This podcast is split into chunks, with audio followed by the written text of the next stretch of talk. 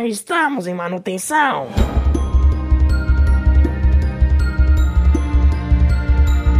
E aí, pessoal, beleza? Aqui é o Moro. E aí, pessoal, tudo bem? Aqui é o Belkin. E estamos começando mais um episódio do Em Manutenção Podcast, o nosso podcast sobre World of Warcraft. Que não é nem o primeiro nem o último, aparentemente. a gente vai fazer piada com isso pra sempre, aparentemente. É, pra sempre. Todos os episódios vão ter isso agora. e a gente queria mandar um, um, salve aí pra um cara que tá acompanhando a gente. Eu até brinquei com ele, que é um fã de carteirinha nosso, que sempre tá. Assim que a gente posta comentando, que é o Augusto Oliveira. Obrigado aí por estar tá acompanhando o projeto. É muito bom ver esse pessoal que é viciado no nosso conteúdo, né? Não sei como, mas é porque a gente tá fazendo certo pelo jeito, né? Alguma coisa tá funcionando. Se tem gente comentando sempre. então, obrigado aí pelo apoio, cara. E se você ouve a gente, você sempre vê os posts nos grupos do Aslan, na nossa própria página no Instagram. É... Comenta, gente. Comenta aí. Por que não a gente interagir, criar essa comunicação? É muito legal. Dá um, um reforço pra gente também, a gente poder é, dizer que tá chegando em alguém o nosso programa e aí a gente acaba ficando mais motivado para fazer mais programas aqui. E Belkin, no episódio de hoje a gente vai revisitar o assunto de Covenant, mas calma, de uma maneira diferente. A gente não vai falar de gameplay, a gente vai falar de lore, de história, de ambientação, porque nós vamos falar sobre a série Afterlives Shadowlands. É até bom comentar aí pros ouvintes se você ainda não viu a série de vídeos, são quatro vídeos curtinhos aí que a Blizzard lançou contando a história do, dos Covenants. É, a gente vai deixar eles na descrição aí, porque a gente vai estar tá falando sobre spoilers desses vídeos, né? Então dá uma olhada antes de escutar esse podcast para você conseguir entender o que a gente está falando e não perder nada da criação da Blizzard. É, muito importante a gente deixar claro que a gente vai falar de spoilers dos vídeos. Vamos fazer o máximo possível de esforço para não falar de spoilers de Shadowlands em si, do beta e etc. Porque o Belkin agora tem beta também. Ganhei, ganhei o beta aí, pessoal do Raider.io. Muito obrigado. Não sei se vai ter algum brasileiro do Raider.io que escuta a gente. Não mas sei. eu peguei por lá. Já fiz as dungeons, já vi como tá minha classe, tô curtindo pra caramba e vai ser uma expansão da hora demais, né? É, com certeza. Então, vejam os vídeos, vejam a série da própria Blizzard, são quatro vídeos em formato de animação, cada uma representando uma das zonas, um dos pactos de Shadowlands, e aí a gente vai meio que fazer uma análise, comentar, contar a história e dar a nossa opinião no geral sobre essa série, beleza? Beleza, bora lá então pro episódio.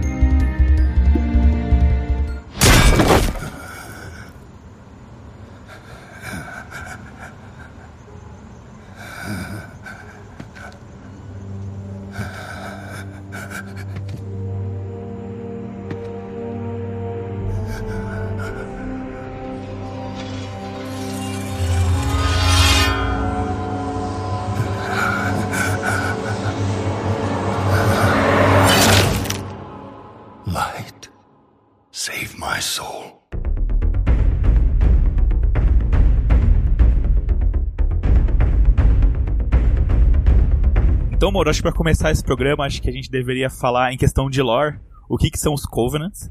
É, para quem não, nunca viu o vídeo de apresentação de Shadowlands, a gente sabe que Shadowlands são infinitos reinos, e a gente vai ser apresentado a quatro principais, né, assim, tirando o Mal, a gente vai ser apresentado às quatro principais. É, e cada reino tem uma casa que comanda ele, tem o pacto que comanda eles. Então a gente tem aí os Kyrian em Bastion, a gente tem os Night Fae em Ardenweald, os Necrolords em Maldraxxus e os Ventir em Rivendreth. Cada um deles tem a sua missão em Shadowlands, cada um deles tem um propósito, e a gente foi muito bem apresentado alguns desses propósitos tanto na BlizzCon, e agora a gente viu como esses propósitos interagem com as almas que estão em Shadowlands, dentro dos vídeos do Afterlife. É muito legal que lá em 2019, né, quando teve o anúncio de Shadowlands, né, das Terras Sombrias, Vamos usar as traduções da, da Blizzard Brasil para expansão.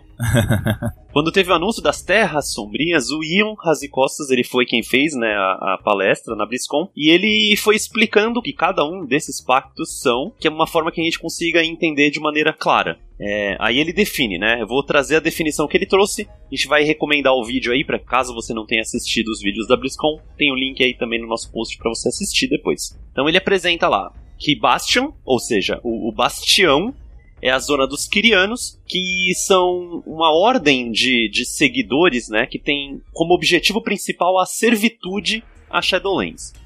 É, ele define né, que as almas que vão para esse pacto são almas que, em vida, já tinham uma aptidão ou já tinham sido ligados de alguma forma a esse sentido de servitude, a servir a um mestre, a servir a um propósito. Ele deixa bem claro lá que ele fala que as almas não necessariamente já chegam prontas, já chegam moldadas para servir Shadowlands, mas que algumas ainda precisam superar os seus traumas, as suas cargas emocionais da vida, né? E lá na própria BlizzCon ele já cita o exemplo de Uther, que é o cara que estrela o primeiro vídeo da série Afterlives. Uther Lightbringer, o paladino da luz, criador da mão prateada, né, da Silver Hand, é, mestre do Arthas, e ele é o cara que começa no primeiro vídeo. E eu acho legal citar um negócio dentro do, dos, dos Kirianos, é que, mesmo que eles sejam os representantes da passagem de uma alma de Azeroth para Shadowlands, né? Porque para quem não sabe, eles são, por exemplo, aqueles anjos que aparecem quando a gente tá no cemitério, em, em, game morto, não são eles que escolhem para onde as almas vão. Quem escolhe é a juíza, eles são só como se fossem os guias da alma. Ó, você morreu, você vai para outro mundo e lá a sua alma vai ganhar um propósito novo. Então, como eles próprios falam, eles são os guias do caminho que a sua alma faz no pós-vida. Na verdade, a gente não entendeu muito bem ainda, né? Sem pensar em, em, em game, né? Em, em spoilers do game de Shadowlands. Como é que é essa estrutura exata aí de que a alma morre, aí o Bastião leva pra Arbiter, né, pra juíza, e a juíza leva pra Bastion de volta, caso ele seja uma alma para ir pra Bastion. Isso não tá muito claro exatamente, mas é, é, é, mais ou menos essa ideia, né? Cada anjo, vou chamar de anjo e arcanjo, acho que faz mais sentido essa comparação com a nossa mitologia cristã. Quando a gente pensa em os arcanjos, né, que por exemplo no próprio vídeo a gente conhece a Devos, que é uma desses arcanjos, e tem mais uns 7, 8, se eu não me engano, eles têm um propósito dentro desse caminho, que eles chamam, eles repetem bastante, e ele, todos eles servem a esse é, grande arcanjo aí, né, esse arcanjo líder. Agora, qual que é o, a função principal dessa servitude, etc. Isso não está tão claro pelo vídeo, só tem essa ideia de que ah, a gente tem que seguir esse propósito e. Ok, não, mas qual que é esse propósito? A gente ainda não, não entendeu muito bem é, só com esse vídeo, eu acho.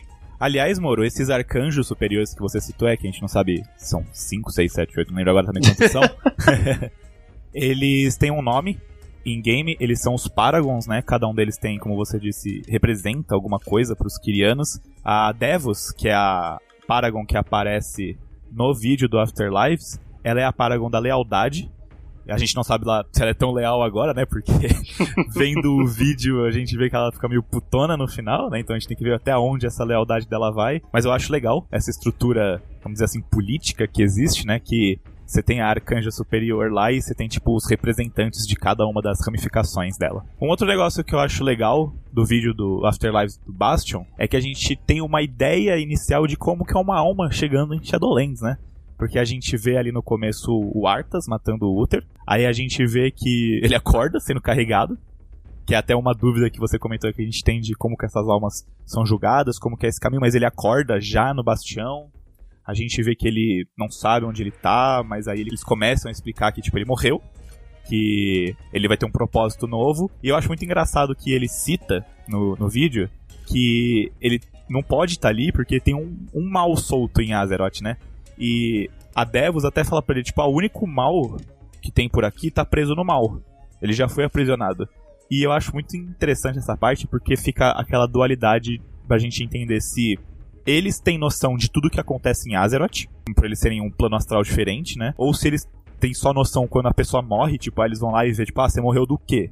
Ah, você morreu por causa do Arthas. Ou se eles só cagam tipo, pro que acontece nos outros mundos. Tipo, ah, morreu, a partir daqui começa o meu trabalho, é, pelo menos pros Kirianos, né, e tipo, é isso. Não ligo por, por, como você morreu, eu ligo que você morreu e agora você tá aqui comigo. É, quando a gente pensa na lore do vídeo, não tá muito explicitando isso, né, porque é, como a gente é um... A nossa história, ela se passou em Azeroth, tudo pra gente é importante de Azeroth, né? A sim, gente ainda sim. conhece Draenor, a gente conhece Argus, conhece alguns outros planetas, porque a gente foi para lá em alguns momentos do nosso jogo, mas a, a, gente é muito focado, nós somos espíritos de Azeroth que vão para Shadowlands. Então, na verdade, nem é espírito, né? A gente é vivo e vai para Shadowlands.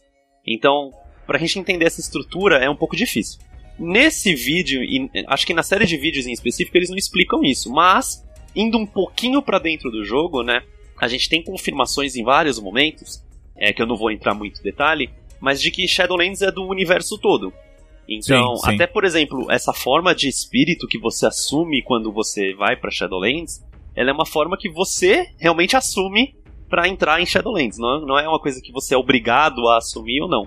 É, tem ainda, por exemplo, é, o Uther, né? É o, é o- exemplo principal que a gente pode dar. Ele mantém a aparência dele de humano dentro de Shadowlands, mesmo ele estando um pouquinho azulado.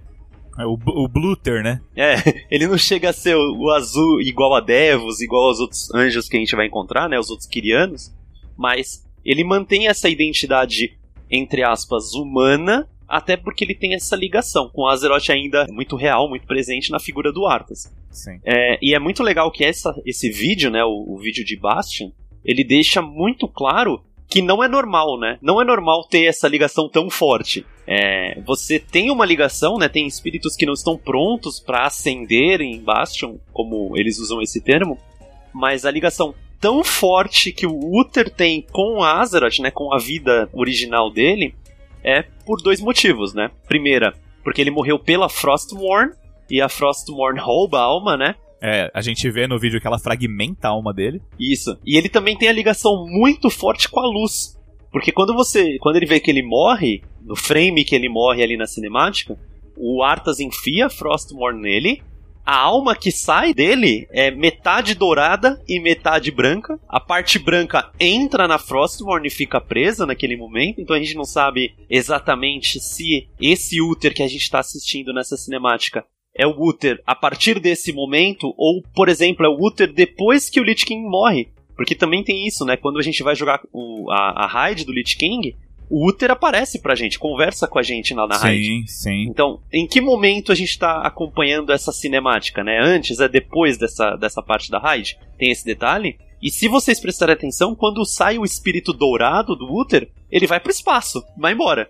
Também não é claro se, ah, então é essa, essa é a metade que foi pra Bastion, essa é a metade que a gente tá assistindo, essa metade dourada, ou não. Essa metade dourada foi pro plano da luz, que a gente não sabe se existe ou não. É, em breve a gente vai fazer um episódio sobre isso, talvez vocês vão ficar sabendo mais informações. Mas qual Uther que a gente tá assistindo? Qual o fragmento da alma do Uther que a gente tá assistindo nessa cinemática? Eu acho que é uma análise legal pra gente também pensar nesse vídeo. Não só isso, mas é uma coisa que eu penso mais pra frente no vídeo, quando ele toma as ações em cima do Arthas, é se ele, estando com a alma 100% unida, né, não estando fragmentada, se ele tomaria aquelas ações mesmo. Porque a gente vê que ele tem um momento ali de relutância em falar, tipo, ah, mas ele era o meu aprendiz e tal, e a Devos acaba, tipo, meio que forçando a retribuição dele ali, né, a justiça, como ele fala.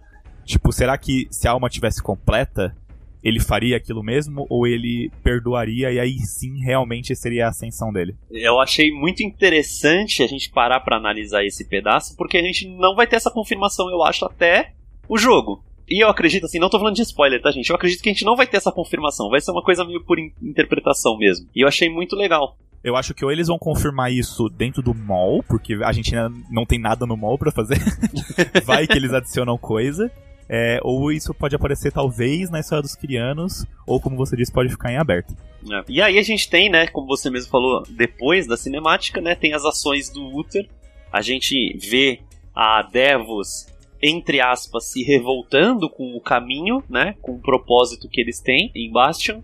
E acaba tomando uma ação por conta própria, interferindo. Eu vou usar até o termo que o Ion usa bastante na BlizzCon, que é a máquina da morte.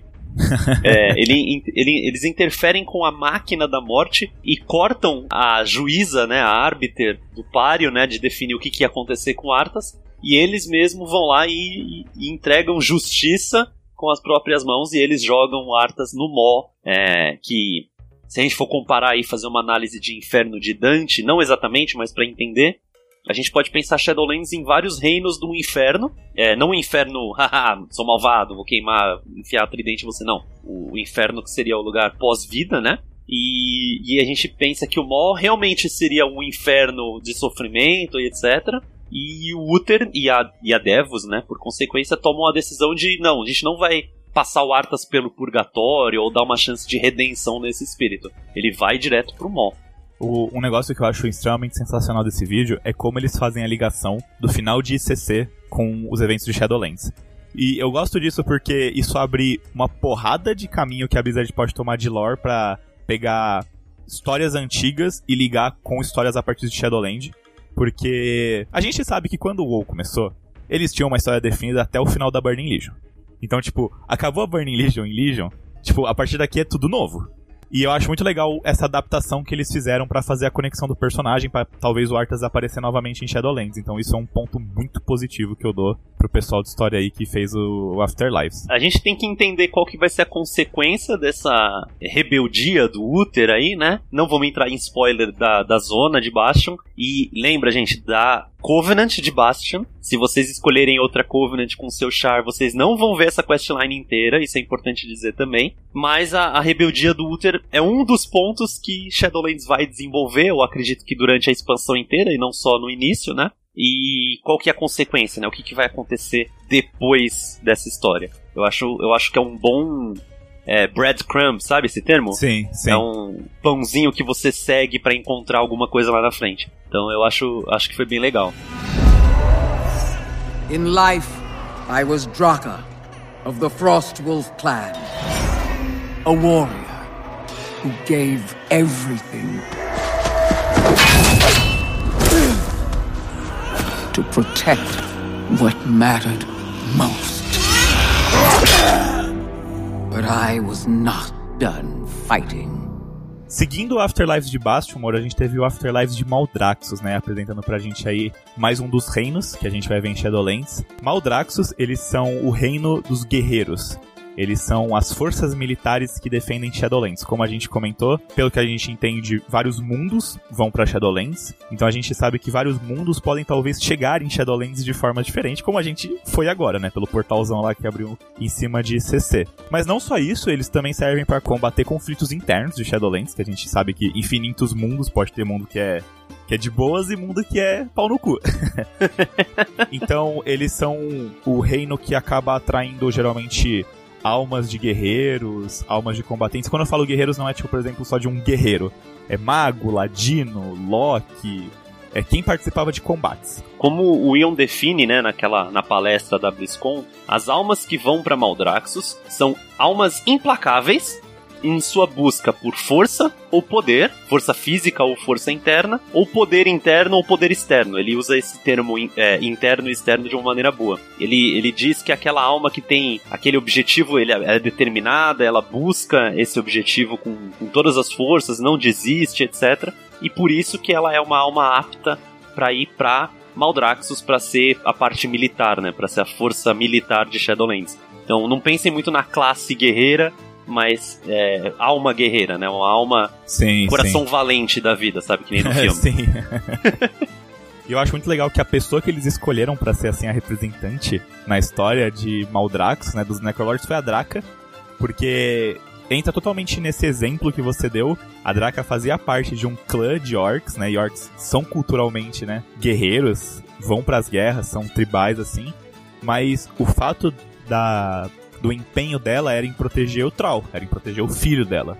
Então, esse coração que ela tinha por cuidar dele, esse coração valente, como o Moro citou, foi o que fez ela ser escolhida para ir para lá.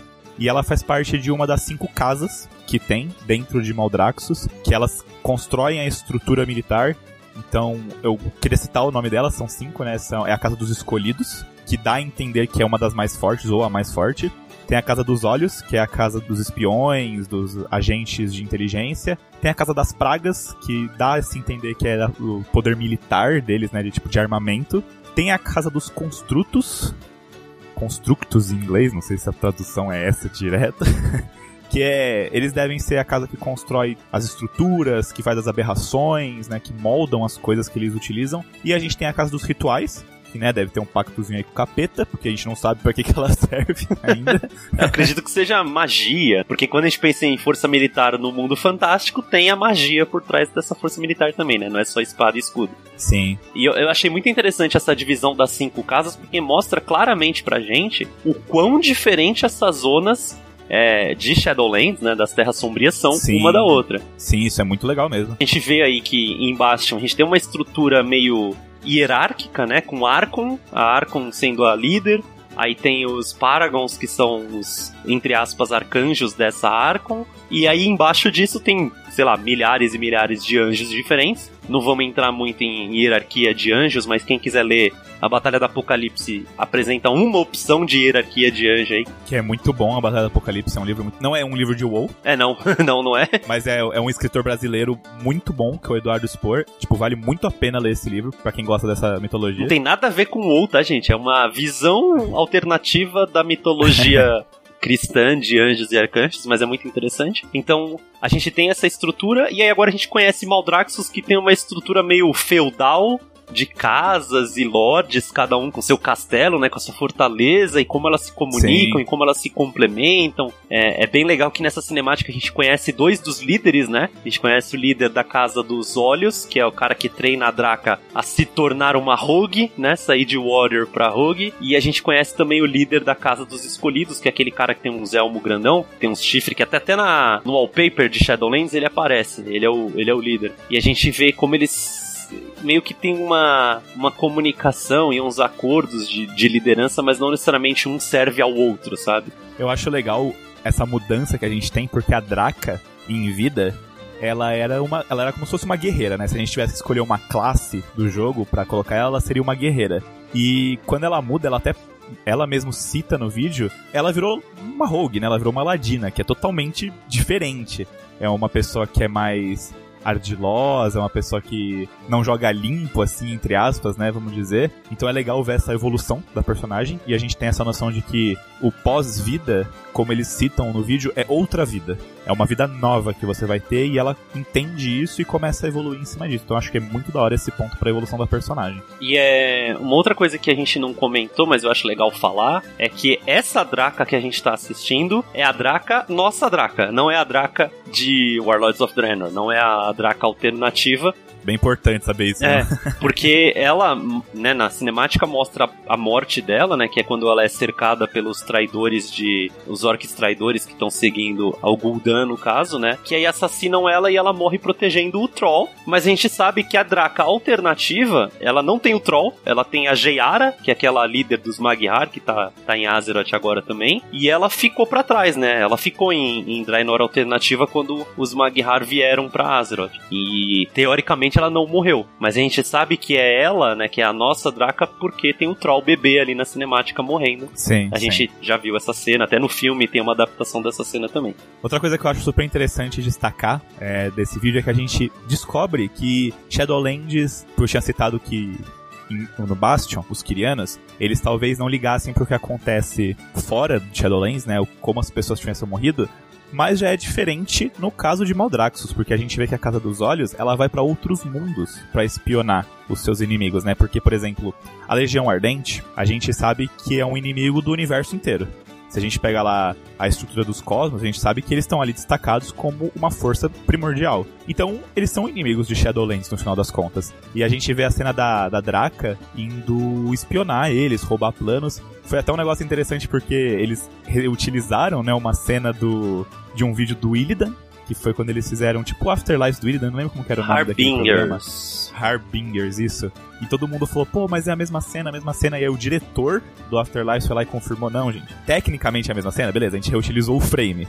Mas são tempos diferentes. Sim, a Draca e Shadowlands podem ir para outros mundos. Então a gente vê que o poderio militar dos Necrolords se expande para fora de Shadowlands também. É, nesse tweet que ele confirma, né, ele, ele tá dizendo que a função de Maldraxxus é defender Shadowlands dos inimigos. Pode ser inimigos internos, ou seja, umas outras casas dentro de Shadowlands, ou externos. E nesse caso, a Burning Legion foi o que eles usaram e é por isso que ela tava espionando lá, roubando informações, ela rouba um mapa, né, da, da zona. É, é muito legal esse, esse lore bomb aí de Shadowlands, porque além desse lore bomb, a gente tem outros lore bombs em outras zonas que indicam muito bem qual que é o caminho que o WoW tá seguindo, né, depois que acabou meio que o, o que eles tinham esboçado no Warcraft 3 de, de história, é essa confirmação de que a gente tenha realmente essa guerra entre a, as forças caóticas, né, que no caso seria Desordem, que é Burning Legion, com a morte, né, que é Shadowlands, isso dá um, uma boa liga e uma boa expandida nesse contexto de universo do WoW que a gente vai com certeza explorar nas próximas expansões.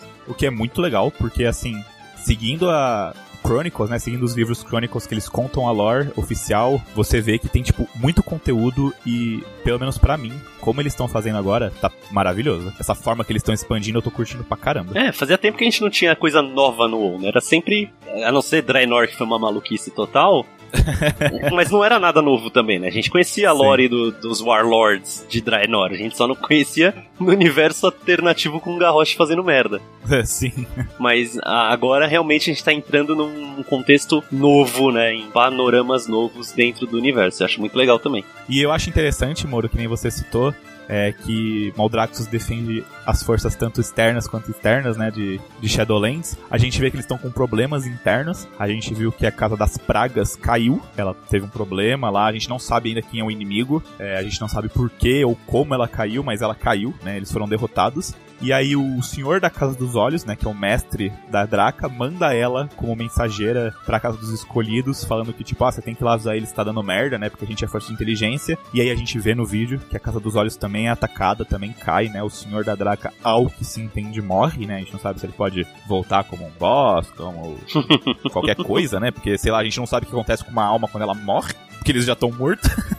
é uma dúvida que eu pelo menos tenho ainda. E a gente vê aí que tá tendo essa, esse conflito civil entre as forças militares ali de Maldrax, o que é ruim pra Shadowlands toda, porque é tipo você, é tipo os seus dois seguranças sair no soco. Tipo, quem que defende você?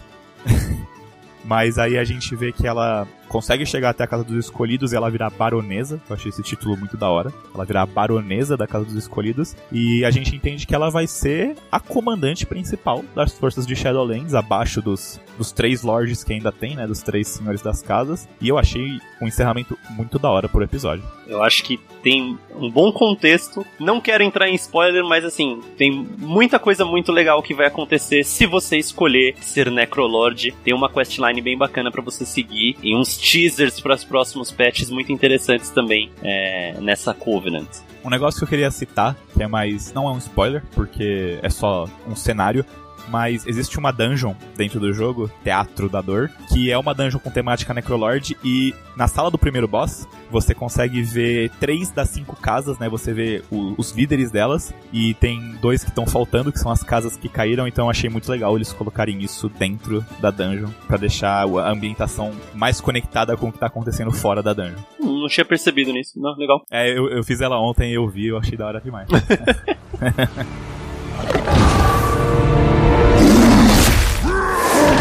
The wilds tremble before my fury!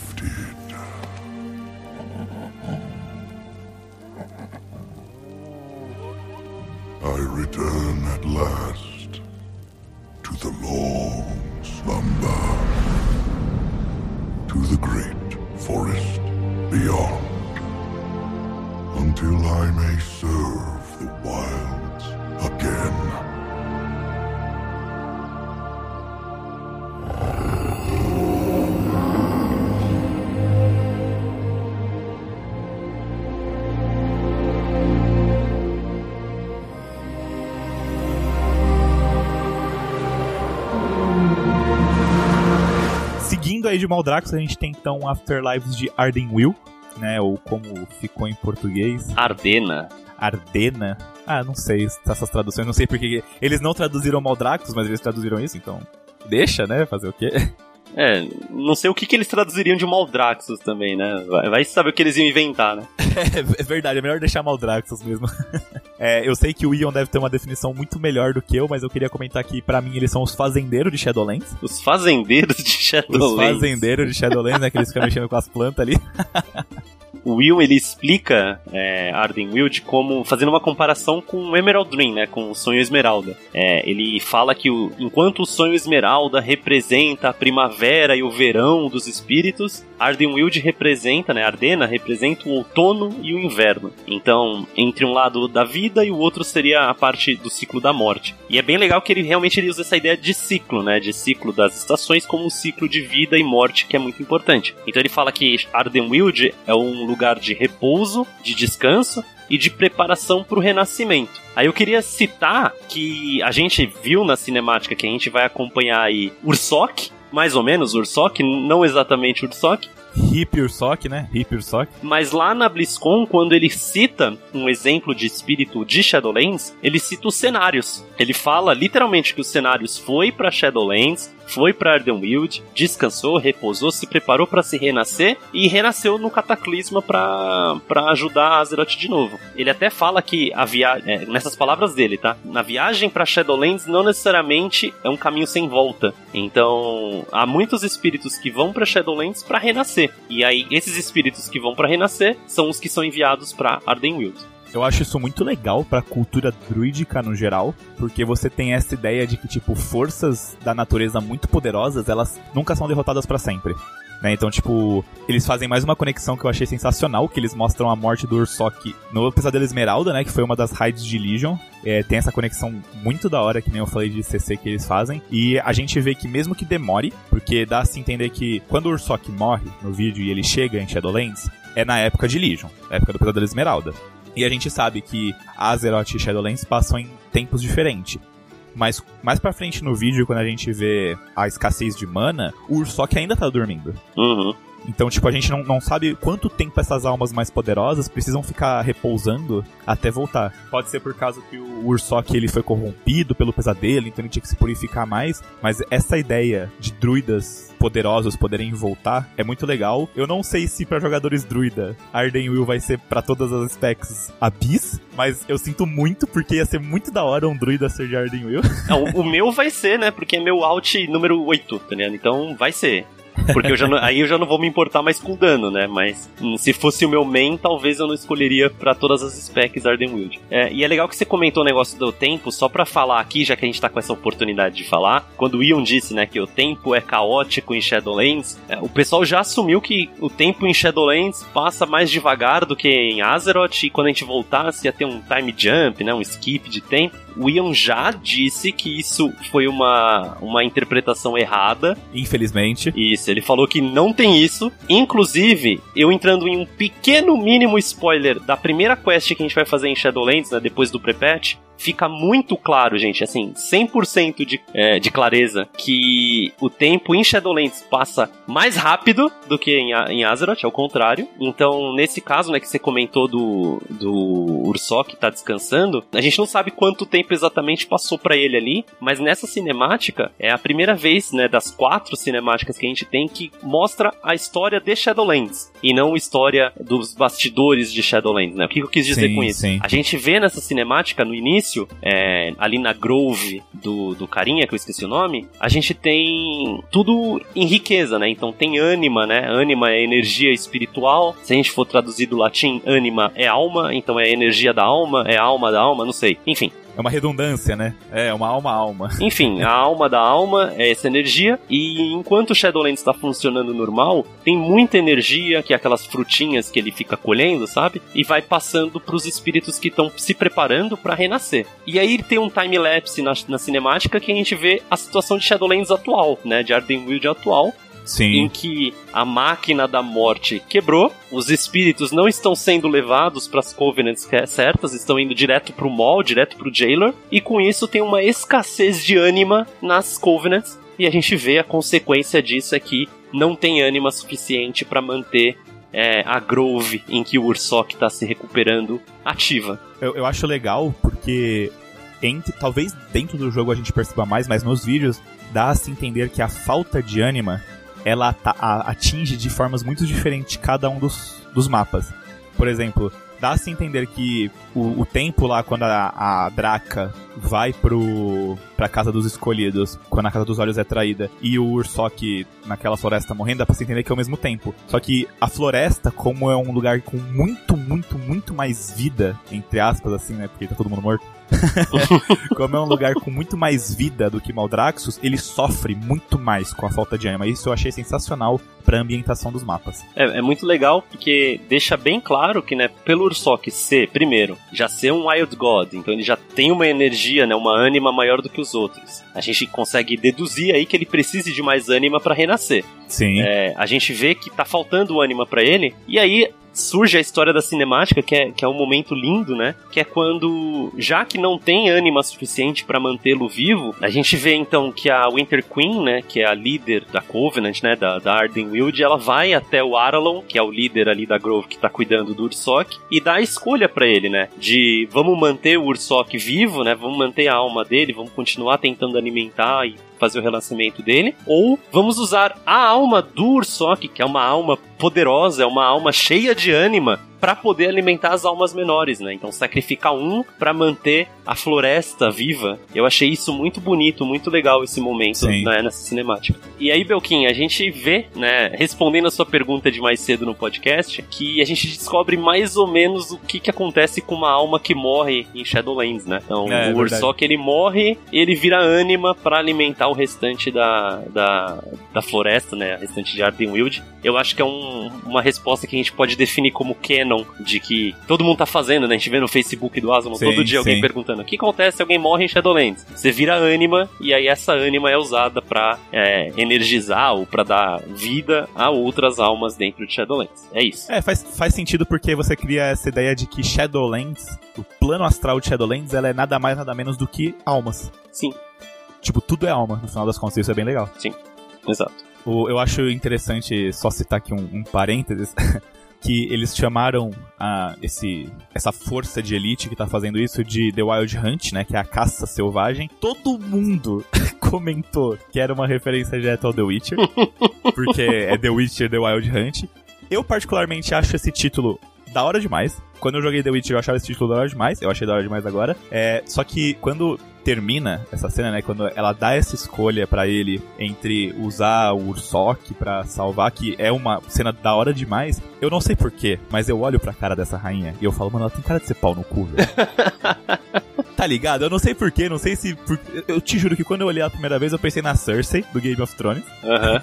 Quem assistiu vai entender porque eu acho que ela tem cara de pau no cu. Mas quando eu vejo essa cena, eu fico pensando até que ponto e é claro que isso com certeza vai explicar dentro do Covenant, dentro do mapa, até que ponto aquilo ali é verdade, né? Até que ponto a gente sabe que realmente precisa sacrificar as almas para a galera não morrer. Belkin, eu não vou comentar nada. é porque eu sei que você já leu sobre. Não, como eu já joguei, eu já li. É, é, em lore, essa é a minha Covenant favorita, né? Em lore, eu não posso te responder porque qualquer coisa que eu te responder eu vou te dar um spoiler e. Entendeu? Não, mas tudo eu bem. posso dizer que a percepção que você tem, ela, ela vai se resolver bem rápido até na questline, tá? Ah, então isso é ótimo, porque eu odeio coisa que... Não tô confirmando nem desconfirmando a sua teoria de que ela é vilã, tá? Mas você vai ter uma resposta dela se você fazer na questline de Ardenwild. Ah, é. Bem rápido, na verdade, até. Ah, então tá perfeito para mim. É, tem um comentário que eu queria muito fazer, mas eu não vou fazer. Que, porque é. Porque é um spoiler também. É, tem uma, uma teoria rolando aí na internet. Quem for procurar, dá um Winter Queen. Se alguém quiser saber, eu não vou comentar porque o Belkin não quer saber de história. Ele tá tentando evitar o máximo possível de spoilers de Shadowlands. É, mas quem for procurar, tem uma teoria muito bacana da Winter Queen aí. Que é, eu recomendo vocês irem atrás se vocês se interessam em teorias malucas de World of Warcraft, beleza? Só isso que eu quero falar. Acho legal também falar, isso não tem nada a ver com a cinemática, mas falando da apresentação do Ion, que ele usa de exemplo também como espíritos de Ardenwild, os Drust. Lembra dos Drusts lá, do Gorakitu uhum. e etc? É, a gente tem uma, entre aspas, na questline, a gente tem uma confirmação de que eles vão realmente participar. De novo, não vou dar spoiler, mas quem gostou de Drustivar se prepara porque vai ter Drustivar de novo em Shadowlands, viu?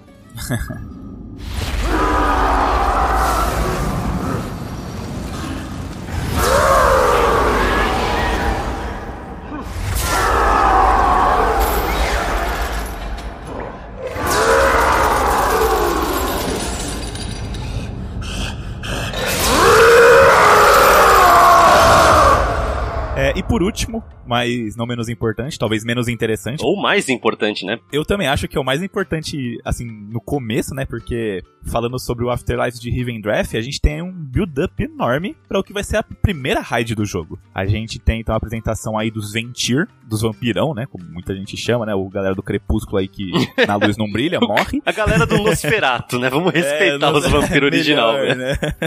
o Crepúsculo é foda. Mas eu acho legal usar um termo para citar eles, é, que eu ouvi um cara comentando no Twitter que eles são como, entre aspas, os carrascos de Shadowlands. Porque qual que é a ideia dos Ventir? É, eu vou resumir bem, antes do Moro falar o que o Ian disse, porque é muito mais interessante do que eu falar. Mas se você foi uma pessoa muito orgulhosa, se as suas é, decisões de vida foram muito voltadas para o orgulho de algum, alguma questão que envolvia, você vai para lá, para sua alma ela ter uma segunda chance de perder esse orgulho todo que você tem porque uma coisa é você ter orgulho de, alguma, de algum ato que você fez, outra coisa é você ser orgulhoso por ser babaca.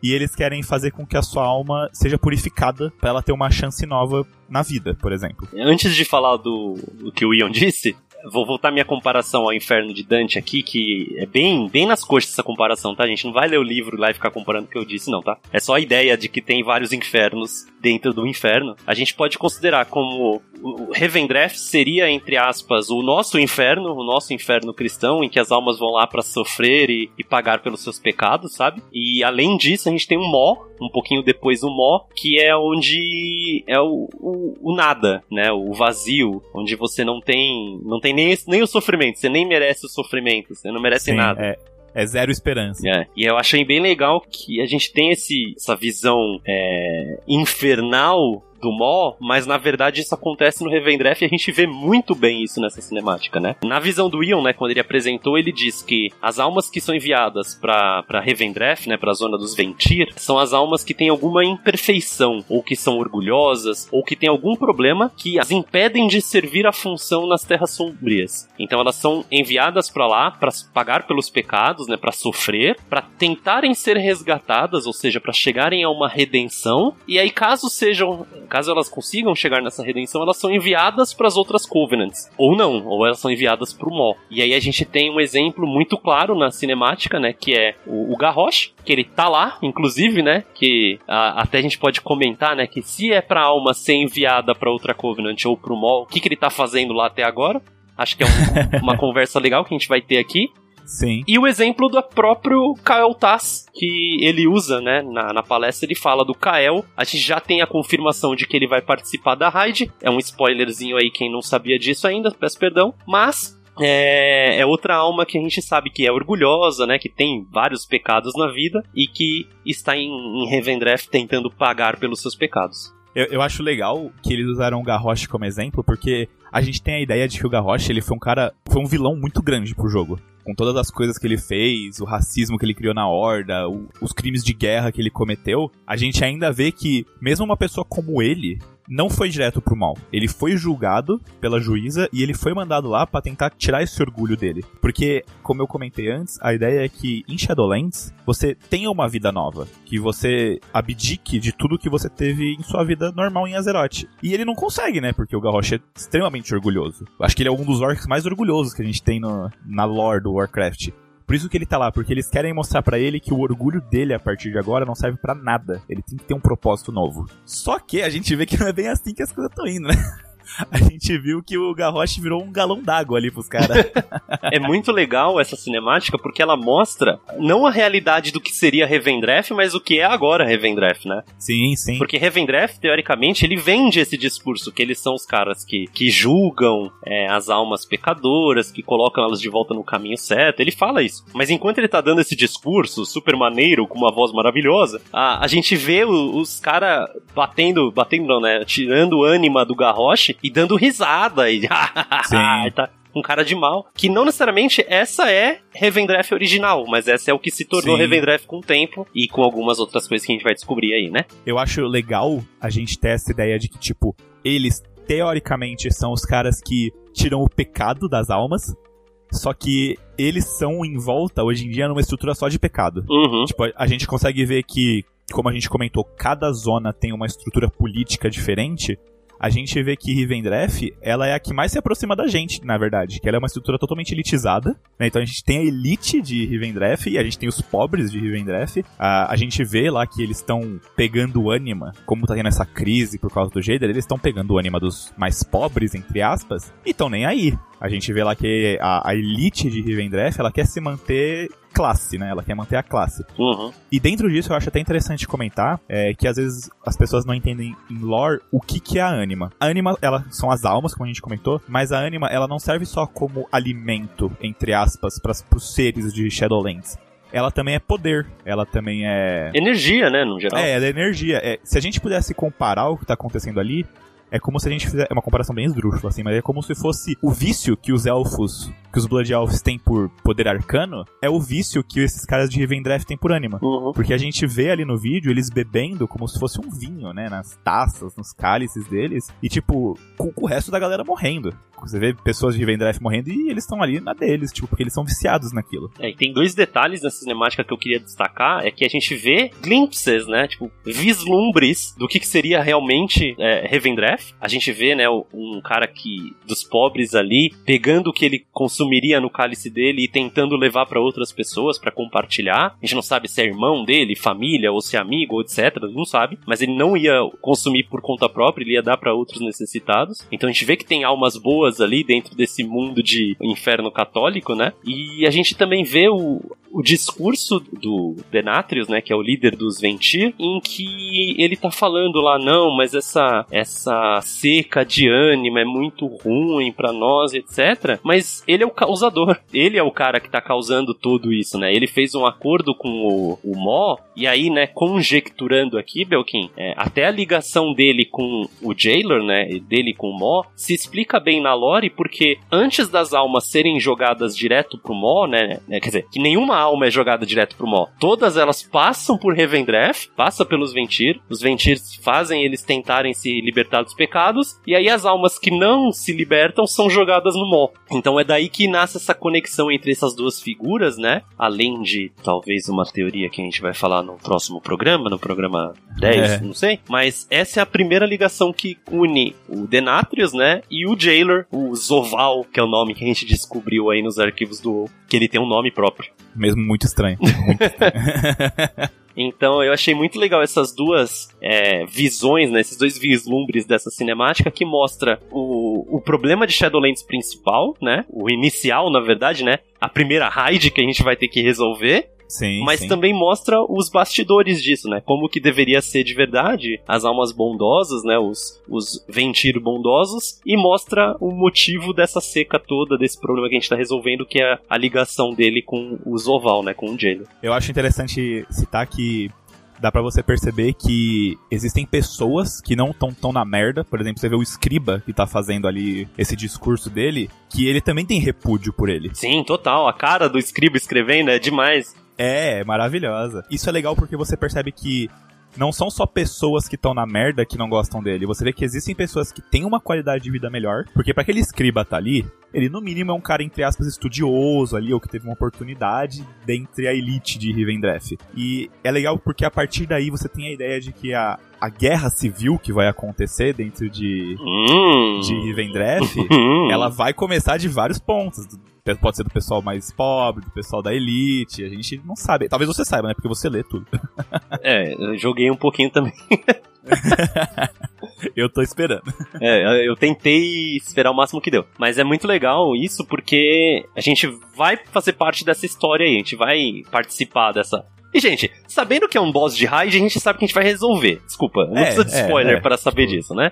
É, a gente sabe que, vai- que a gente vai, vai matar ele. Que ele é um boss de raio. Assim, a gente não sabe se ele vai morrer. É, gente sabe a gente, tentar. vai derrotá-lo de alguma forma. Então, sabendo disso, se a raid é Castle Nafrir, a gente sabe que ele vai, a gente vai tentar participar dessa rebelião, entre aspas, aí. E, e é muito legal que a gente vai ter um início de retorno a Revendreth original, né? A estabelecer o status quo original de, de Revendreth, eu acho que vai ser bastante interessante também. Eu só espero que depois que passar um tempo da raid, assim, ou depois que o seu personagem fizer a raid e derrotar ele, que eles façam alterações no mapa, porque eu acho que existe uma frustração muito grande de você fazer algum major event, né, um evento grande no jogo, e o mapa continuar a mesma coisa. A gente já confirma, já posso te confirmar, Belkin, que tem questline exclusiva após a raid em Revendreth. Aí sim, aí sim. Mas é legal. só se você for do Covenant dos Ventir, tá? Senão não. Aí isso não é legal. Pra gente terminar a discussão dessa cinemática, eu acho que é interessante e também pra linkar com aquele podcast que eu tô fazendo vários teasers que a gente vai gravar. É, na cinemática mostra, né, a hora que o, que o cara foge pra tentar dividir o ânima dele com outras pessoas, em que ele é punido, né? E ele é jogado num feixe de luz não é luz sol, é luz luz, luz sagrada, né? O holy. É, é luz pura. É, a luz, a religião do Uther, por exemplo, lembra disso? E, e, é muito legal que a gente já mostra ali, e na BlizzCon o próprio Ion disse já, ele já falou isso aí, eu que não tinha percebido, que a luz está também atacando o Revendreth por algum motivo que a gente não sabe. E esses feixes de luz que queimam os espíritos de Revendreth, é luz, tá, gente? É, é luz sagrada, o contrário de, de Void. E tá lá, não é, é, não é legal. como se fosse um sol. É, exato. Não é um sol que queima vampiro, né? Não é isso. É, é como se fosse a luz que os paladinos usam nas habilidades. É tipo isso. E, e, e eu acho legal disso porque na teoria, Maldraxxus deveria fazer alguma coisa para proteger Rivendreth disso, né? Porque eles sabem que é um mal.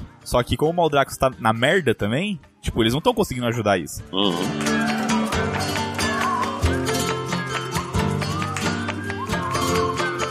Então é isso, a gente fez a nossa análise dos quatro sensacionais vídeos de Afterlife Shadowlands. Assistam de novo. Não sei por que você teria ouvido o nosso programa sem assistir, mas Sim. se você não assistiu ainda, vai lá para assistir, tem os links aqui no post. É, a gente também vai recomendar aqui no post algumas outras análises que a gente acha bastante interessante. Eu recomendo aqui a do meu youtuber de WoW favorito, que é o Taliesin. É, ele fez análises sensacionais, falando de frame a frame, comparando o frame da Draca morrendo com a Draca é, reagindo à luta, comparando o barulho do Garrosh gritando com os Ventir comemorando, o Anima. São análises sensacionais. Recomendo vocês assistirem. E se você ainda não viu, a gente tá fazendo também uma série de episódios aí do podcast da Silvana, no especial de lore. A gente já lançou dois dos três episódios, o próximo sai na semana que vem. Dá uma olhada que a gente tá analisando a vida dela desde o começo, lá no Warcraft 1, que a gente cita, até o estado atual dela em Shadowlands. É, dá uma olhada também que na semana passada, quando a gente bateu a meta de mil plays no podcast, Aê! a gente lançou. A gente lançou um voo extra falando sobre o Dev Notes que teve. Foi um episódio muito mais focado em gameplay. Acho que é a última vez que a gente vai falar de Covenant aqui, né? Porque já teve até de lore agora e já era, né? É, acho que agora a gente usou tudo que a gente sabe e de sabe de Covenant, né? Teorias. É, e fiquem ligados, porque a gente vai continuar postando os episódios. A gente tá gostando muito do feedback da galera e obrigado mais uma vez por escutar a gente. É, terça-feira que vem, então, programa das Silvanas. Na outra semana, se tudo certo, a gente vai falar sobre essa tal guerra de cosmos aí no que é o que a gente tá fazendo teaser esse episódio inteiro. se você se interessa por lore, eu tenho certeza que você vai gostar desses dois episódios, beleza? Beleza, obrigado aí por escutar e até a próxima, pessoal. Até, valeu!